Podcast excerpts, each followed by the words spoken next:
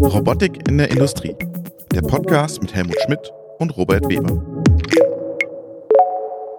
Hallo, liebe Zuhörerinnen und Zuhörer, willkommen zu einer neuen Folge unseres Podcastes Robotik in der Industrie. Mein Name ist Robert Weber und frisch im neuen Jahr sitzt mir in München gegenüber der Helmut Schmidt. Grüß euch. Helmut, frohes neues Jahr. Willkommen in 2024. Bist du gut reingekommen? Toi, toi, toi. Ich bin gut reingekommen, wohlauf und gesund. Ich meine, wenn man so um sich rum hört, gibt es ja ganz viele Aus Ausfälle. Der Kaiser ist nicht mehr da. Ja. Oh ja, das, das, ist natürlich eine wirkliche, eine wirkliche Tragödie. Steht ja jetzt am Wochenende komplette Allianz Arena an. Also ich glaube, das hat tatsächlich in München und natürlich für die bayerischen Fußballfans und die Fangemeinde weltweit äh, was, was hinterlassen.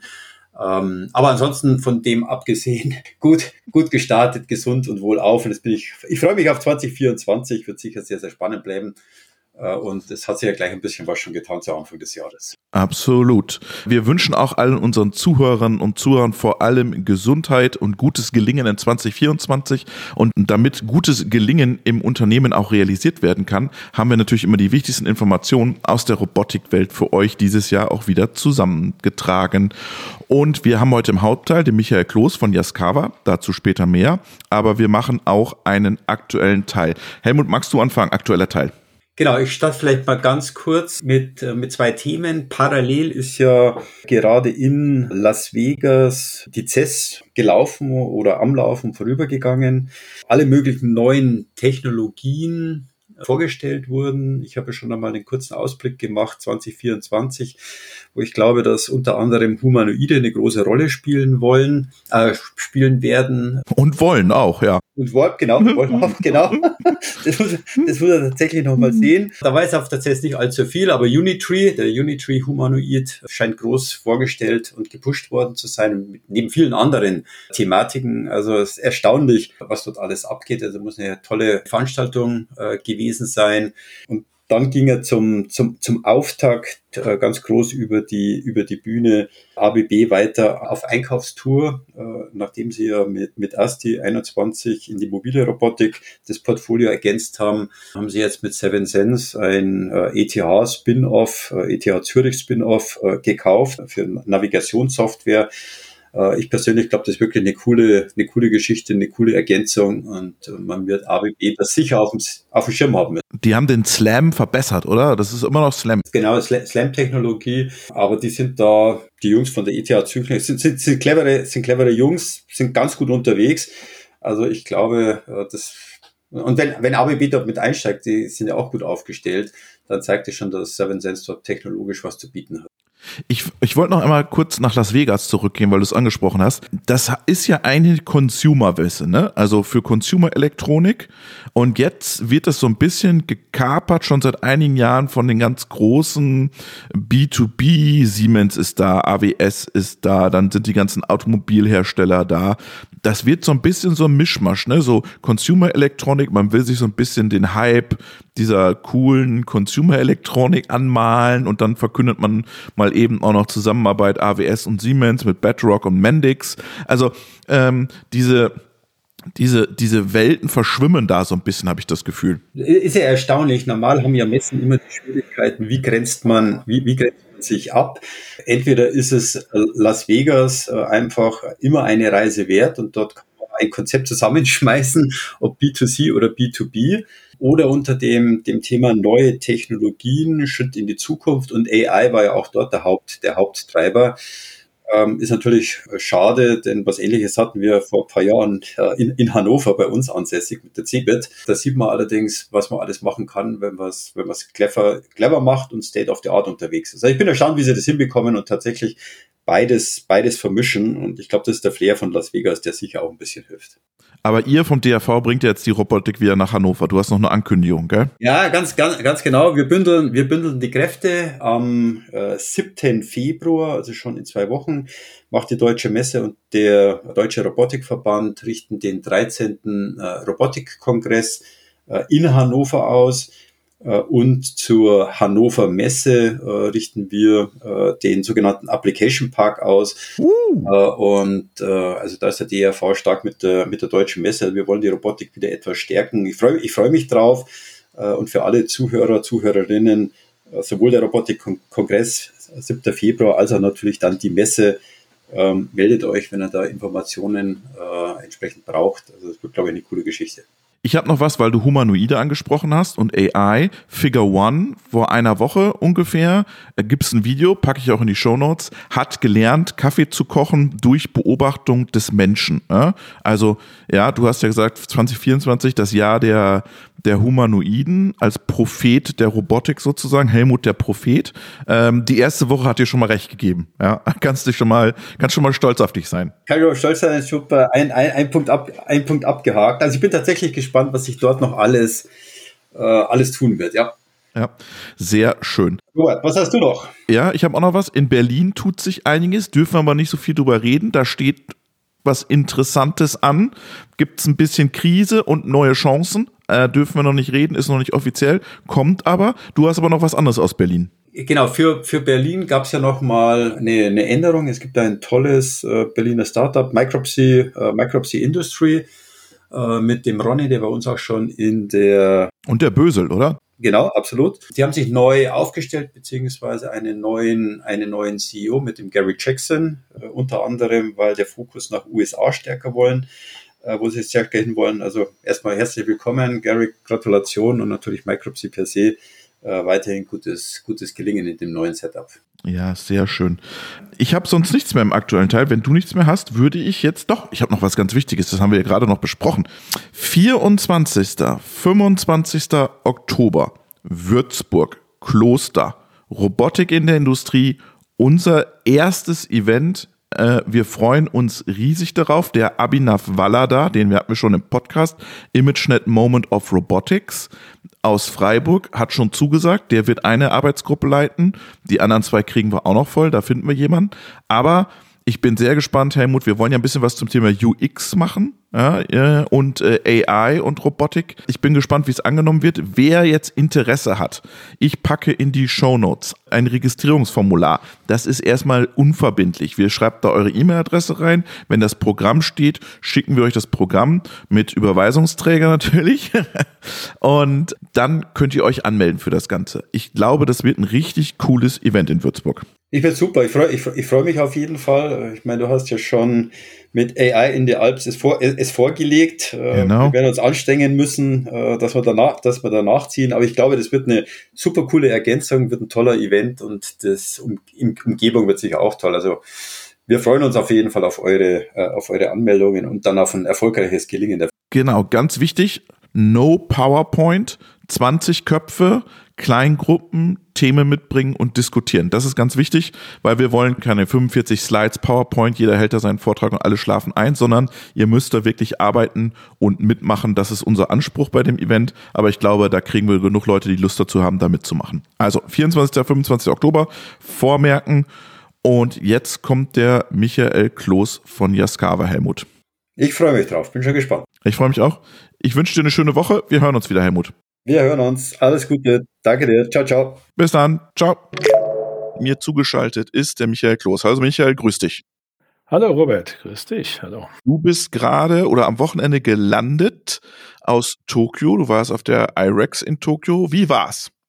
Ja, eigentlich beeindruckend. Es war jetzt nicht das erste Mal, dass ich da war, aber die IREX ist natürlich schon immer eine Show. Ja, also da das ist schon eine große Robotermesse, die es schon sehr lange gibt. Ich glaube, das ist die erste Robotermesse überhaupt äh, seit 1974. Und das ist halt eine internationale Messe eher für den asiatischen Raum. Besucher sind da gefühlt 120 Prozent Asiaten, also meistens Japaner, Chinesen, Koreaner. Da ist viel Industrierobotik, Manipulatoren, AMIs, auch experimentelle Aussteller. Und auch, übrigens auch viel Vision und auch viel AI. Und vom Hallenkonzept ist da in jeder Halle sind da einige große Roboterhersteller relativ groß und präsent. Und rundherum so kleinere Stände, viele Systemindikatoren. Und ähm, eigentlich, man sieht, das ist natürlich sehr von den großen japanischen Herstellern dominiert. Und ich finde, da merkt man, die Musik in der Robotik spielt schon immer noch viel in Japan. Also da bildet sich so ein Ökosystem um den großen Robotiker dann da in den Hallen.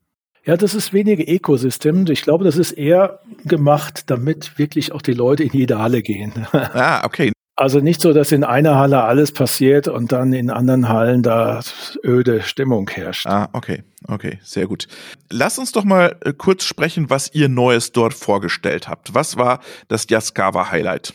Ja, bei Yaskawa, wir haben natürlich ein paar Produkte vorgestellt. Das war mehr ähm, Manipulatoren und so weiter. Wir haben die digitale Fabrik vorgestellt nochmal, wo man wirklich eine, eine große Installationsfläche hatte, wo Komponenten AMRs, Cobots auf AMRs miteinander flexible Fertigung realisieren. Yaskawa ist ja auch nicht ein Roboterhersteller, sondern auch ein Steuerungshersteller und diese digitale Fabrik, bei uns nennt sich das iCube Mechatronics, ist da sehr präsent. Und ihr habt eine neue Plattform vorgestellt, das ist, glaube ich, wichtig. Ja, und wir haben, und das war eigentlich der, einer der Hauptgründe, warum ich auch dort war, wir haben erstmals unsere Motorman Next Plattform vorgestellt. Was ist das? Ja, das ist eine Mischung. Das ist eine Mischung aus einer Zusammenarbeitsmethode und eine technische Plattform, die eigentlich zum Realisieren von intelligenten Roboteranwendungen gedacht ist. Also das sind Anwendungen, die wir adaptiv nennen, also Vision KI unterstützte Anwendungen. Was heißt das adaptiv? Mach mal ein Beispiel. Adaptiv heißt, im Gegensatz zu Robotern, die man ja heute codet, das heißt also, man programmiert sozusagen Roboter ja heute und man kann auch Flexibilität einbauen, man muss es bloß vorher wissen und dann kann man es auch einbauen, aber die adaptive Robotik ist eigentlich eher eine Robotik, die mit Sinnen ausgestattet sind oder mit Sensoren oder mit Intelligenz, das ist vielleicht jetzt ein großes Wort Intelligenz, aber sich irgendwo adaptiert auf die Situation, die der Roboter vorfindet, auf eine Teilevariation, auf eine Umgebung. Und dem man dann nicht mehr in jedem Detail sagen muss, wie reagierst du in welcher Situation, weil man das gar nicht mehr alles vorhersehen kann, sondern adaptive Robotik ist eigentlich eine Robotik, die verwendet wird, um ja den, den Roboter irgendwo flexibel auf unvorhergesehene Ereignisse zu machen. Und neue Use Cases ihm anzutrainieren. Und neue Use Cases anzutrainieren, genau, das sind sehr oft Use Cases, wo man wirklich entweder ganz neue Felder außerhalb der Industrie, wo man jetzt wirklich, was weiß ich, Inspektionen, sortieren, ernten muss, säen muss, kochen muss vielleicht, alles Anwendungen, wo heute echt Personal gebraucht wird. Irgendwie kriegen wir das ja nicht mehr gebacken mit unserem demografischen Wandel. Und solche Industrien außerhalb der klassischen Industrie, ich sage jetzt schon Industrien, aber es sind eigentlich eher Märkte, die suchen nach Automation, die suchen echt nach Lösungen für das Problem dass sie personalintensive Tätigkeiten haben. Die brauchen Hand-Auge-Koordination das konnte bisher die, auf die Automation schlecht leisten, weil es einfach zu komplex war. Die weißen Felder der Automation sozusagen. Und die versucht man schon mit dieser intelligenten Robotik anzugehen. Was musst du dafür an einem Yaskawa-Roboter verändern, damit der adaptiv wird? Ja, man muss ihn eigentlich grundsätzlich verbinden mit einer Bildverarbeitung oder mit einem intelligenten Stück Software oder was auch immer. Das klassischerweise macht man das mit einem PC. Und jetzt mit unserem Next Controller haben wir überlegt, Mensch, was können wir denn da machen? Und wir haben jetzt als Lösung gefunden, dass wir ja diese Rechenpower, die CPU-Power und auch die GPU-Power, die man eigentlich dazu braucht, in den Roboter reinholt und dort integriert. Wir haben also neben der Robotersteuerung dort eine weitere Unit drin sitzen, die nennt sich ACU, Autonomous Control Unit. Und auf der kann man dann Anwendungen rechnen, äh, Bildverarbeitung rechnen, AI rechnen und so weiter. Und die ist verbunden mit dem Controller. Ja, und das ist eigentlich der Witz der ganzen Geschichte. So den PC in den Robotersteuerung reinholen ist ja erstmal das eine. Aber Dort wird dann unter, in der Linux-Umgebung werden Software-Docker laufen und der Yaskawa bietet dann Services an und Skills an. Mit diesen Services hat man den Zugriff auf Roboterfunktionen wie Bahnplaner oder wir nennen das Motion Control oder Path Planner. Da gibt es, das sind so eine Art Bibliotheken oder Programmsammlungen, die man aus seinem Programm heraus verwenden kann, um Roboterfunktionen anzusteuern oder den Roboter direkt anzusteuern. Hm. Das heißt, ich könnte mir, weil du gerade sagst, Docker-Applikation, Linux, ich könnte mir, wenn ich einen fitten Kollegen habe, der das kann, da auch meine eigenen Applikationen draufpacken auf die Plattform. Ja, genau. Das, äh, das ist der Sinn der Sache. Man kann also sehr weitgehend selber programmieren, was man heute auf einem externen PC machen würde um einen Roboter zu steuern oder mit intelligenter Sensorik oder mit intelligenter Software zu versorgen, kann man dort direkt programmieren und man hat dann den Zugriff auf Roboterfunktionen direkt aus der, in der Maschine heraus. War nicht mal der Ansatz, dass man sagt, hey, wir machen eher so KI-Modelle klein, smart und jetzt packen wir noch eine fette GPU-Unit mit an den Roboter. Ist das wirklich die Zukunft, Michael? Ja, was ist die Zukunft? Die Technologie selber, denke ich, ist schon die Zukunft. Ja. Wir wir müssen ja gucken, dass wir irgendwo, wenn wir Anwendungen angehen, dem Roboter erzählen, was er tun soll. Und das macht man heute, glaube ich, der Trend geht darin, dass man das sehr einfach icon-basiert macht, dem Roboter sozusagen zusammenklickt und der Benutzer hat relativ wenig Arbeit und we braucht wenig Ahnung, um den Roboter zu programmieren. Und im Hintergrund sitzen dann intelligente Codestücke oder intelligente Software, die dann das umsetzt, wie es zu tun ist. Also denn das wäre dann eher so diese Software, die dann Zugriff hat, also die dann sozusagen unterstützt, was jemand per Icons sich zusammengeklickt hat. Vielleicht ein Beispiel dazu. Ich kann heute einem Roboter sagen, fahre von A nach B und das geht heute wunderbar was lineare Kreisbahn, was auch immer. Ich kann dem Roboter aber auch sagen, fahre von A nach B unter Umgehung eines Hindernisses. Und dieses Hindernis kann ja zum Beispiel ein per CAD-Modell hinterlegt sein. Das Hindernis kann womöglich auch dynamisch sein. Die können, das könnte dann von einer Kamera erfasst werden. Das ändert sich womöglich auch im Raum. Ich sage dann dem Roboter, fahre von A nach B unter Vermeidung dieses Hindernisses. Für den einfachen Benutzer ist es immer noch ziemlich einfach, so ein, sagen wir, so ein, so ein Skill, wir nennen das also Skill, äh, zu produzieren. Aber im Hintergrund geht die Rechnerei los mit Bildverarbeitung, Sensorik, Bahnplanung und so weiter. Und der Effekt ist dann, dass es für Leute sehr einfach wird, auch komplexere Aufgaben zu programmieren, weil im Hintergrund über diese Skills die, äh, über die Rechenpower, die dort in diesen äh, Skills abgearbeitet wird, die intelligente Funktionalität steckt. Willst du dann deinen Integrator sozusagen noch weiter enablen, dass er auch AI-Applikationen beim Kunden jetzt registriert und sieht und sagt, da könnten wir was machen? Oder was, was ist da die Idee dahinter? Ja, den Integrator zu enablen ist nur ein kleiner Teil. Die Idee ist, und dann kommen wir zu, abseits etwas von dem technischen Features zu einem Kooperationsmodell, was wir damit einführen wollen, ist, wir wollen wirklich eine Zusammenarbeit produzieren zwischen dem Tech-Partner, der also die Technologie kennt, zwischen einem Systemintegrator, zwischen einem Kunden, der die Aufgabe hat, ja, und wir natürlich als Roboterhersteller, der die technische Basis bringt. Wir wollen gezielt zusammen auf dieser Technologiebasis Anwendungen entwickeln und zwar gemeinsam entwickeln. Und wir glauben, dass der Systemintegrator da eine entscheidende Rolle spielt, weil er ja zum Schluss die Lösung, die der Tech-Partner hat, auch ins Feld bringen muss, sagen wir äh, produktifizieren muss, auch im Feld supporten muss und so weiter. Und ich glaube, jeder hat da seine Rolle in dem ganzen Spiel.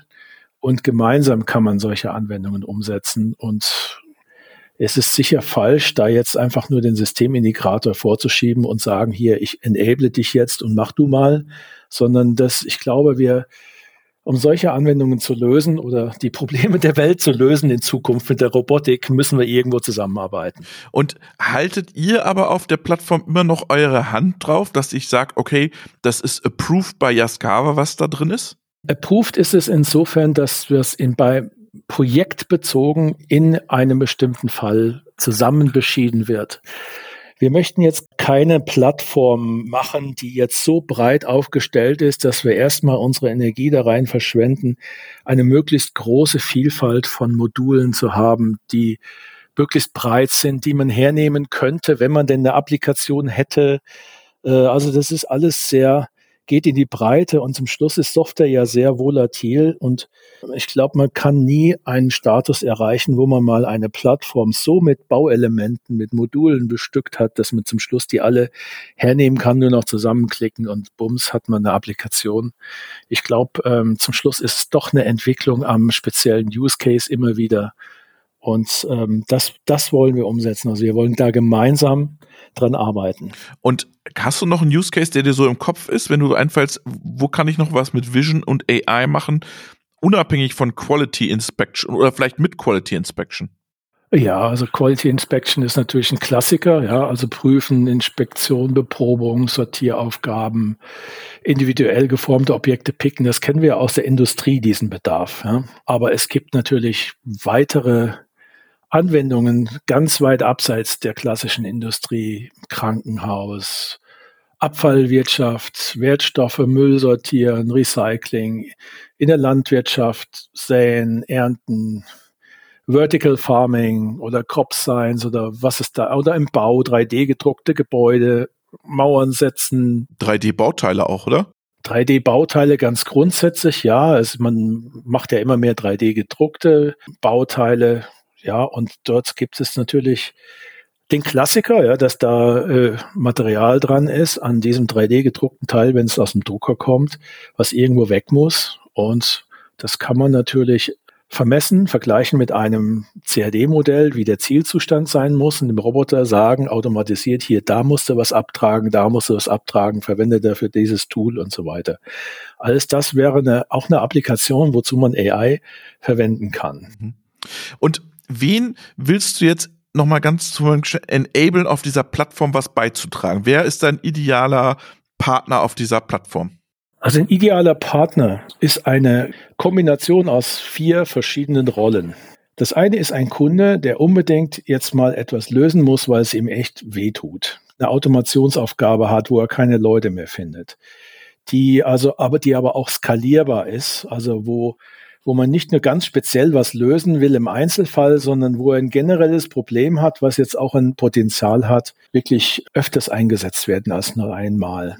Und äh, dieser Kunde hat dann aber auch die Bereitschaft, in eine Art Entwicklung äh, für seine Anwendung einzugehen. Und ein Systemintegrator, der das macht und der das will, ja, und der Technologiepartner und wir als Yaskawa, die die Plattform da bereitstellen. Das ist die ideale Kombination. Startups? Startups, ja, Startups natürlich gerne. Insofern, wir müssen halt schauen, Startups, die Software-Szene ist voll von Startups und für Startups ist es eine Gelegenheit, ihre Technologie zu skalieren. Das heißt also nicht nur einmal, was weiß ich, zu einem Prototypen zu kommen, der so halbgar mit fliegender Verdrahtung zum Schluss mal funktioniert, sondern auch dadurch, dass wir als große Roboterhersteller das supporten, die Möglichkeit bieten, da gekapselte Objekte rauszumachen, das Ganze ins Feld zu bringen und auch weltweit zu supporten. Das äh, ist sozusagen für Startups wäre diese Plattform oder dieses Programm ein Weg zu ähm, ja, zu äh, wirklich einer Anwendung zu kommen, die tatsächlich zum Schluss auch im Markt landet und breiter eingesetzt wird. Warum ist das eigentlich so, wenn man, wenn ich jetzt, ich war jetzt nicht auf der IREX, aber Automatiker war ich, wenn ich da bei den jungen Wilden sozusagen vorbeischaue, die setzen alle Yaskawa-Roboter ein. Ist das Zufall? Ja, das ist eine Frage, die mir neulich auch untergekommen ist. Warum setzen viele Startups Yaskawa ein? Ja, ich meine, ein Grund dafür ist wahrscheinlich sicher die Technik, die ja nicht jetzt schon innovativ war, sondern auch schon viel von der traditionell her sehr offen war. Wir haben sehr offene Systeme, Schnittstellen. Wir haben ROS oder ROS 2 schon seit Beginn immer unterstützt und sind da vorne mit dabei. Wir sind Charter-Member schon immer gewesen. Wir haben sehr gute Programmierfunktionen. Wir haben MotoPlus, wir haben SDKs, wir können unsere Smart Pen in SDKs. Also das Anprogrammieren, die technischen Voraussetzungen sind bei uns sehr vielfältig. Also wir haben sehr offene Robotersteuerung und das mögen natürlich Techies. Absolut. Und jetzt macht ihr noch eine Linux-basierte Plattform, wo ich Dockers draufpacken kann. Die kommt jetzt nach oben drauf. Genau. So. Und dann ist natürlich vom Vorgehen her, wir sind jetzt keine klassischen Vertriebsleute oder die Kisten schieben und äh, Preise und Tschüss, sondern wir sind es natürlich auch gewöhnt, unsere Vertriebsmannschaft, aber auch spezielle Leute aus der R&D oder auch oder auch Leute, Senior Manager, die sich wirklich auch um Startups kümmern und um Ideen kümmern und denen nachgehen und die auch schon viel gesehen haben und in der Szene unterwegs sind. Und einer davon bin ich auch. Und ähm, wir sind da auch in unserer Organisation intern sehr gut vernetzt, auch nach Japan, Amerika, Europa. Und wir haben auch klare Vorstellungen, Erfolgskriterien, wenn wir mit Startups sprechen und haben da sehr viel, ja, sind da auch ganz offen und ehrlich und klare Konzepte fürs Onboarding, Partner Support Programm und so weiter. Also wir wollen zum Schluss, dass das Ding auch fliegt und wir sind da sehr ehrlich und offen. Viele Firmen fragen, ja, und ich denke, das ist bei uns wie bei anderen Roboterherstellern auch, habt ihr mal einen Leihroboter für uns? Ich will das mal testen. Mhm, mh.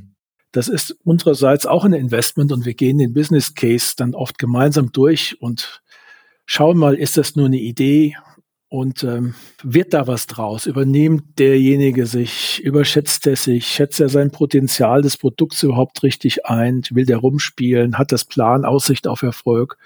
Und da beraten wir und dann helfen wir auch vielen. Wir bringen auch Ideen ein. Also wir vernetzen dann Leute mit Systemindikatoren und so weiter. Und ja, da ist viel Wissen über Technologie bei Startups. Aber wie man daraus ein Geschäft macht, wie man das äh, professionell an die Leute kriegt, wie man zum Schluss auch gegenüber einem Kunden auftritt, das kann, müssen wir gemeinsam besprechen. Das machen wir gerne auch mit Startups. Okay, Michael, jetzt hast du erklärt, ähm, äh, warum die Startups euch auf euch fliegen, aber jetzt äh, gib mal ein bisschen Butter bei die Fische. Wer setzt denn auf euch? Da gibt es ja eine Historie von Startups, mit denen wir schon länger arbeiten, die eigentlich keine Startups mehr sind. Und früher hießen die Firmen ja auch äh, nicht Startups, sondern Unternehmensgründungen und so. Aber ja, das ist zum Beispiel in der Warenhauslogistik ist ein heißes Feld. Da kennt man die Ambi Robotics aus den USA, die Plus One Robotics. Ach, Aber die auch, arbeiten mit euch? Aha, aha. Ja. Okay. Da, ja, schon seit längerem. Und die, sagen wir, in die europäischen, das wäre vielleicht Smart Robotics oder die Franzosen, da gibt's noch Illumo Robotics, alle mhm. irgendwo im Bereich der Warenhauslogistik mhm. unterwegs. Mhm. Aber auch in der Industrie gibt's welche. Zum Beispiel ist mir jetzt neulich äh, die Firma Picum MT aufgefallen in Hannover. Mhm. Äh, die? Die richtig coole Präzisionsbearbeitungsmaschinen machen, wo die Maschine zum Bauteil fährt, also richtige CNC-Maschinen oder WAAM-Schweißanlagen mhm. und so mhm. weiter. Also das ist echt cool. Ja, dann kennt man vielleicht die Robot Cloud aus München, mit denen ja. wir schon auf Ausstellung waren. Ja. Die Rivelin Robotics ebenso mit richtig cooler Nachbearbeitung von 3D gedruckten Metallteilen. Mhm. Ja, und dann den Unchained Robotics. Ja, den kennen wir ja auch. Den Malocha-Bot ne? kennen, kennen, wir auch. Schöne Grüße ja. hier in diese ja. Richtung, ja.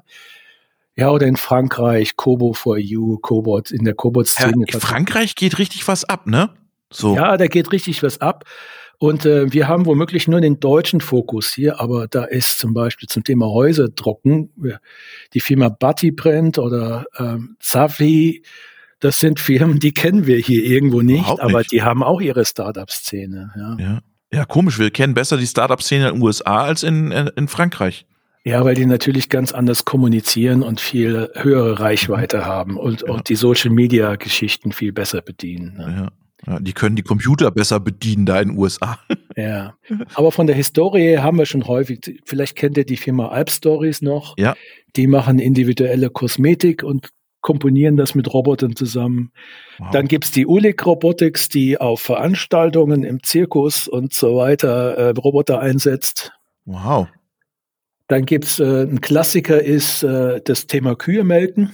Und das ist so ein Beispiel dafür, für ein Startup oder für eine Geschichte, wo wir relativ früh dabei waren und wo tatsächlich auch eine richtig großer Skalierungseffekt eingetreten ist. Also zum Thema Kühe melken mit Robotern hat da vor fast vor 15 Jahren mal eine Firma angefangen. Und mittlerweile haben wir über 2000 Roboter verkauft ja, zum Wahnsinn. Thema Kühe melken. Ja, also das ist so, so das, warum wir uns auch engagieren zum Thema äh, Startups. Wir hoffen natürlich alle, dass da zum Schluss was bei rumkommt. Und das heißt, wir müssen nicht nur erfinden, wir müssen nicht nur Arbeit reinstecken, und zum Schluss Happy Engineering machen, sondern zum Schluss. Happy Engineering, so wird die Folge heißen. ja, genau. Happy Engineering, ja. Ja, aber schön. zum Schluss müssen wir halt was auf den Tisch bringen und Roboter verkaufen. Ne? Sehr schön. Ja, aber 2000 ist schon eine gute Nummer. Ja, wenn es äh, angenommen, du hast ja nur vier, fünf oder sechs solcher Gold Nuggets, ja, ja, genau. da kannst du richtig Roboter verkaufen. Ja. Was mich noch interessieren würde bei eurer neuen Plattform, wollt ihr mit dieser Plattform Geld verdienen oder ist das ein Add-on für eure Kunden, Integratoren, Partner? Ich glaube zum Schluss, wir wollen zum Schluss natürlich Roboter verkaufen. Ja? Also für uns ist das der Einstieg oder sagen wir die, die Erweiterung in eine Welt der Robotik, in eine Welt von Anwendungen, wo heute noch sehr wenig Roboterautomation drin ist. Also neue Märkte, neue Anwendungen angehen. Das ist die, die Linie, die wir damit verfolgen. Und wir werden, also um das klarzustellen, das ist eher eine Art Plattform zur Entwicklung, also eher eine Entwicklungsplattform für besondere Applikationen. Und unsere, unser Portfolio, was wir hatten, was wir bisher schon immer haben, wird weiterhin gehen. Also klassische Robotikprodukte wird es weiterhin geben. Das ist jetzt eine neue Linie, die wir da aufbauen, die gezielt diese neuen Märkte im Blick hat. Und ihr baut die auf und holt euch da Hilfe von einer Community, weil ihr es alleine nicht, nicht alle stemmen könnt, sondern ihr sagt, okay, wir machen da einen, einen Best-of-Breed-Ansatz sozusagen. Wer kennt sich im Medizinbereich aus? Wer kennt sich im Food aus? Wer kennt sich im Healthcare aus? Bitte kommt auf unsere Plattform oder wie kann ich das verstehen? Ja, genau, so machen wir das. Es ist gut gesagt, Best of Breed. Aber zum Schluss ist es gar nicht, kommt auf unsere Plattform, sondern das ist das Angebot. Pass auf, lass uns gemeinsam was entwickeln. Guck hier auf dieser Plattform könnte man das jetzt relativ gut machen. Ja. Aber es ist jetzt keine Plattform, wo man Eintrittsgeld zahlen muss oder wir berechnen dafür dann auch nichts, dass jemand das Recht hat, mit unserer Plattform zu arbeiten oder so irgendetwas. Es ist pragmatischer Ansatz. Anwendungen zu realisieren. Und ich würde mich sehr freuen, wenn Leute einfach auf uns zukommen, die sagen, ich wollte das automatisieren, das finde ich so klasse, das brauche ich unbedingt. Das sind so die richtigen Leute, die wirklich konkret was im Auge haben, was sie umsetzen wollen, was sie, was uns echt vorwärts bringt. Und weniger jetzt Leute, die jetzt rumtüfteln oder das mal ausprobiert haben wollen, ohne da genau Plan und Ziel zu haben. Also wir wollen an Anwendungen ran. Ja, ich glaube, es gibt genügend solche Anwendungen, genügend solcher Kunden, die das haben wollen. Und mit denen führen wir bereits Gespräche oder wollen wir weiterhin Gespräche führen, äh, wo das Sinn ergibt, diese Plattform einzusetzen und wo dann, dann bilden wir diese, ja, diese, suchen wir Partner zusammen und dann finden wir uns schon irgendwo zusammen äh, und machen dann eine, einen Use Case daraus und ein Entwicklungsthema. Und wo ist die Plattform architektonisch, softwarearchitektonisch aufgesetzt. Wir haben ja wahrscheinlich noch die klassische Control-Programmierung. Existiert die daneben? Wie kann ich mir das vorstellen, Michael? Die existiert daneben, also die klassische Roboter Control Unit gibt es immer noch, aber in, als Zusatz dazu gibt es halt diese weitere ACU-Unit, so nennen wir das, wie gesagt, wo das nicht so ganz echtzeitkritische gerechnet wird, aber dafür, wo man viel GPU, CPU-Power braucht. Mhm. Und programmieren tue ich das dann wo? In der Regel eher auf der Linux-Umgebung, also im, im eigenen Docker. Das macht der Tech-Partner. Der Robotersteuerung, die kann man natürlich klassischerweise programmieren, wie man möchte, aber in diesem Zusammenhang ist die klassische Robotersteuerung eher dazu da, die, äh, sagen, das Interface zum Bediener zu machen. Was sind jetzt eure Herausforderungen in den nächsten Monaten, um diese Plattform, um da richtig Speed drauf zu bekommen? Weil so eine Plattform funktioniert ja nur, wenn viele Leute auch mitmachen, oder? Ja, vor allen Dingen, wir wollen, dass die richtigen Leute mitmachen. Genau. Viele gar nicht mal so, ja. Aber Leute, die dieses Profil haben, was wir gerne hätten, also wo die skalierbare Anwendung da ist und was ich eben alles gesagt habe, wo man echt auch diese intelligente Robotik braucht, wo man diese adaptive Robotik braucht. Und ähm, es ist äh, im, im Gespräch ergibt sich relativ schnell, ob eine Anwendung ein Fall ist für diesen Next-Controller oder diese Next-Plattform oder ob es eine Anwendung ist für die klassische Robotik, die man, mit der man auch sehr viel machen kann. Und wo, wo glaubst du, wo findest du diese Menschen? Wissen die überhaupt schon von ihrem Glück? Ja, das ist eine, das ist eine gute Frage. Aber das sind die Menschen, die bisher schon immer auf uns zugekommen sind, die auch in, durch die Szene wabern, die durchaus auf Robotikhersteller immer wieder zukommen und denen wir bisher Nein sagen mussten. Oder wo wir bisher sagen mussten, oder auch wo Systemintegratoren sagen mussten, hey, gute Idee, aber boah, das ist zu schwierig, das ist jetzt, das, das ist zu anspruchsvoll, ah, wir sehen ein, dass das ist echt was ein Bedarf, der riesig ist, aber irgendwo, ich glaube, da wagen wir uns nicht dran. Das ist so diese Art der Anwendungen, die also alle, die dir vor zwei Jahren eine E-Mail geschickt haben und du hast Nein gesagt, die sollen jetzt nochmal schreiben. Ja, vielleicht muss ich da einfach mal die letzten zehn Jahre Inbox durchscannen und so gucken, was da so alles war.